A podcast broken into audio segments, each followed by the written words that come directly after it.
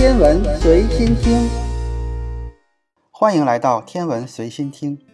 二零一九年发表在《Nature》的一篇论文，题目是《封闭宇宙的普朗克证据和宇宙学可能的危机》。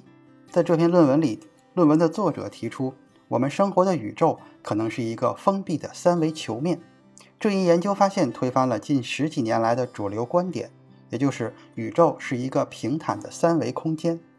一个封闭的三维球面，这样的宇宙会给我们带来一些意想不到的事情，也可能会给宇宙学带来巨大的危机。接下来，咱们就来聊一下一个封闭的宇宙是一个怎样的宇宙。在现实生活中，你想要知道一个物体有多大，首先要知道它的几何形状。连它的样子都不知道是没有办法研究大小的。比如说，一直以来我们都在讨论地球的形状。毫无疑问，它是一个漂浮在三维空间中的球体。我们只有知道了地球的几何形状，才能对它的大小进行测量。那么整个宇宙呢？它有多大？想要知道这个问题，思路也是一样的。首先要知道宇宙空间的形状。这里就有一个我们不理解的问题：我们人类的视野现在已经走出了太阳系，甚至是银河系，看到了深邃的宇宙空间。不过看起来跟我们在地球上感受到的空间一样。怎么会有形状呢？这是因为我们感受不到三维空间的形状，但空间的形状却无时无刻不在影响着万物的运动。在爱因斯坦广义相对论原理应用在宇宙学之前，我们一直认为空间就是平坦的空间，时间就是匀速流逝的时间。空间和时间共同为万物提供了一个舞台，它们之间互不影响。这就是牛顿的绝对时空观。但在广义相对论之后，一切都改变了。空间和时间是一个不可分割的整体，它俩构成了一个完整的时空，并且参与着、影响着万物的运动。而万物的存在又反过来会改变空间的形状和时间的流逝速度。因此，爱因斯坦告诉我们，三维空间会因为物质的存在而产生一个曲率，这个曲率就决定了空间的形状，也决定了物质在空间中会怎样运动。这其实也是对引力的解释。地球的存在就扭曲了周围的空间，产生了一个曲率。太阳系、银河系也是一样的。我们牢牢被束缚在地球的表面，地球被束缚在太阳的轨道，太阳系被束缚在银河一个悬臂上，都是因为空间曲率的原因。那为什么我们看不到所谓的空间曲率或者是形状呢？正是因为我们生活在三维空间之中。我们没有另外一个额外的维度的视角来观察三维空间，因此我们就看不到它的形状。不过，我们看不到并不代表不存在，这一点应该是很清楚的。举个例子，在三维空间中，我们就可以在第三个维度看到二维平面所构成的任何形状，但是身处在二维平面上，我们就看不到二维平面的任何形状，因为我们只能感受到两个维度，缺少了第三个维度。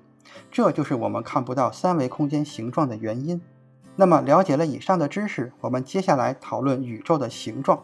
在宇宙学中，由于物理定律在每一个空间位置都是等效的，也就是空间的每一个点都是平等的，因此整个宇宙就不可能是一些奇怪的形状，比如说甜甜圈什么的。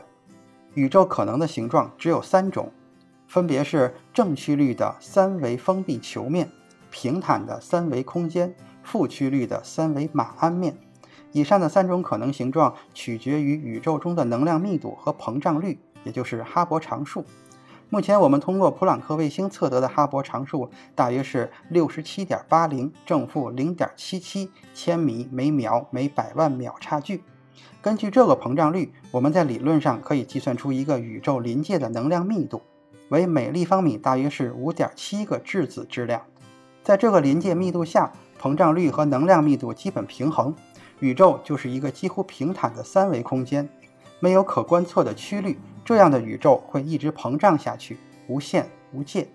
但是，当宇宙的真实能量密度大于临界密度的话，那么整个宇宙的空间就会因为引力大于膨胀率，表现出正曲率的三维封闭球面。这样的宇宙有限但无界。并且最终宇宙会停止膨胀，发生大坍缩。有一个很好的类比就是地球表面。我们知道生活在地球表面的生物都是三维的，可以向左、向后、向前、向右，也可以向上、向下。但是由于引力的缘故，想要在上下这个维度移动是非常困难的。而且从外太空上看地球的话，地球表面的生物可以被当作二维平面上的生物。由于地球是一个由二维表面构成的三维球体，所以麦哲伦当年一直往西航行，最终从东边回到了原地。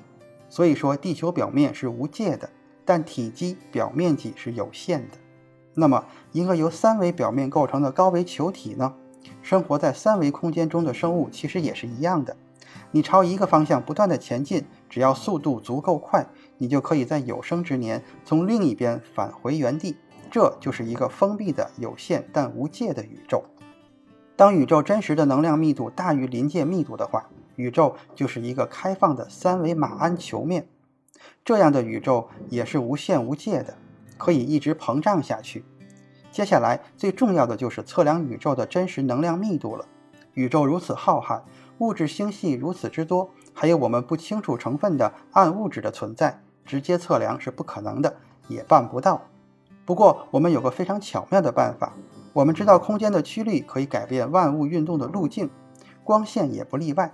我们可以观察在宇宙中传播了非常远的光线。就可以在整个宇宙的大尺度上看到宇宙空间的曲率，当然也就知道了宇宙的形状。那么选择何种光线呢？最佳的候选者就是微波背景辐射的光子。那些光子可是在宇宙传播了一百三十八亿年，宇宙空间的曲率到底怎么样？我们可以在微波辐射的功率谱中看到。如果宇宙有形状，光线就会弯曲，微波辐射的热点、冷点大小就会发生变化。如果没有曲率，那光线也不会弯曲。这其实就是在观测整个宇宙的引力透镜效应。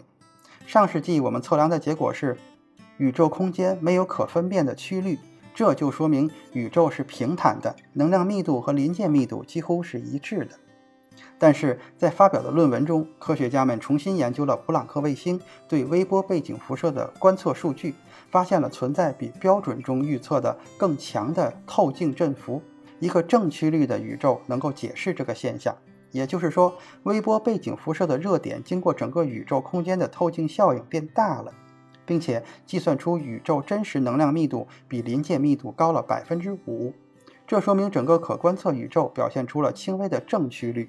那么，整个宇宙呢？当然就是一个封闭的球体。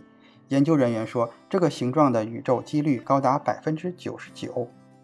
也就是说，我们真实的宇宙是一个球体。如果从更高的维度看，它就是一个由三维空间构成的高维球体，我们就生活在这个高维球体的表面。在小尺度上看，我们看到的宇宙是平坦的，就算在可观测半径四百六十亿光年的范围内，曲率都小得微不足道。其实就跟我们生活在地球上一样，只不过地球是由二维平面构成的三维球体，相比宇宙降低了一个维度。目前我们对哈勃常数测定的并不是很准确。这个数值不准，就导致了临界密度不准。临界密度不准，就造成了我们对宇宙形状的判断也是不准确的。仅仅一个微波辐射热点的异常透镜证据，还不至于完全确定宇宙的形状。